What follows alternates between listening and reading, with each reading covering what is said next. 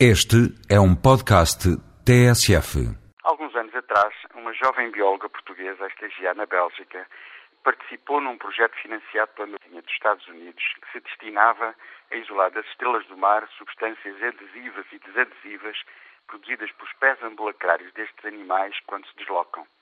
O interesse prático deste projeto era o de incorporar substâncias deste tipo nas tintas eh, para pintura dos cascos dos navios com objetivo duplo. Primeiro, facilitar através das substâncias adesivas a pintura debaixo d'água, o que evitaria a operação dispendiosa de pôr os navios em, em doca seca, e evitar, através das substâncias desadesivas, a incrustação de moluscos e de algas ao casco, que hoje só se consegue, em regra, com produtos eh, que são muito tóxicos para o ambiente. O exemplo desta aplicação industrial de produtos sintetizados a partir de modelos de substâncias provenientes de organismos marinhos estende-se às mais diversas áreas.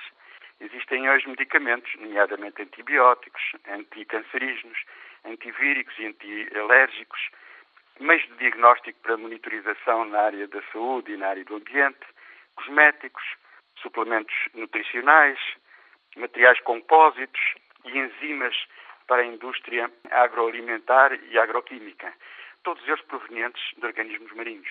A biotecnologia é um conjunto de processos que utiliza organismos vivos, ou parte deles, para produzir ou modificar produtos, ou que alteram geneticamente plantas, animais ou micro-organismos com fins específicos.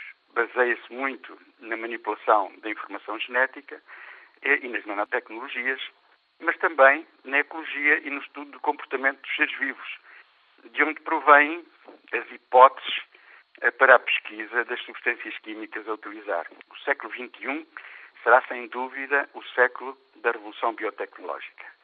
Esta revolução iniciou-se primeiro nos Estados Unidos, mas alastra hoje muito rapidamente na Europa, onde cresce a um ritmo enorme o número de startups e de spin-offs das universidades. O oceano ocupa 70% da superfície do planeta e nele a vida apareceu primeiro, pelo que a sua diversidade biológica é enorme e ainda pouco conhecida. Recentemente, uma equipa internacional de investigadores identificou num único litro de água mais de 20 mil tipos de bactérias diferentes. Esta biodiversidade, uma das maiores riquezas que o oceano nos pode mostrar, nos pode vir a dar. A biotecnologia marinha será o nosso instrumento para obter esta riqueza.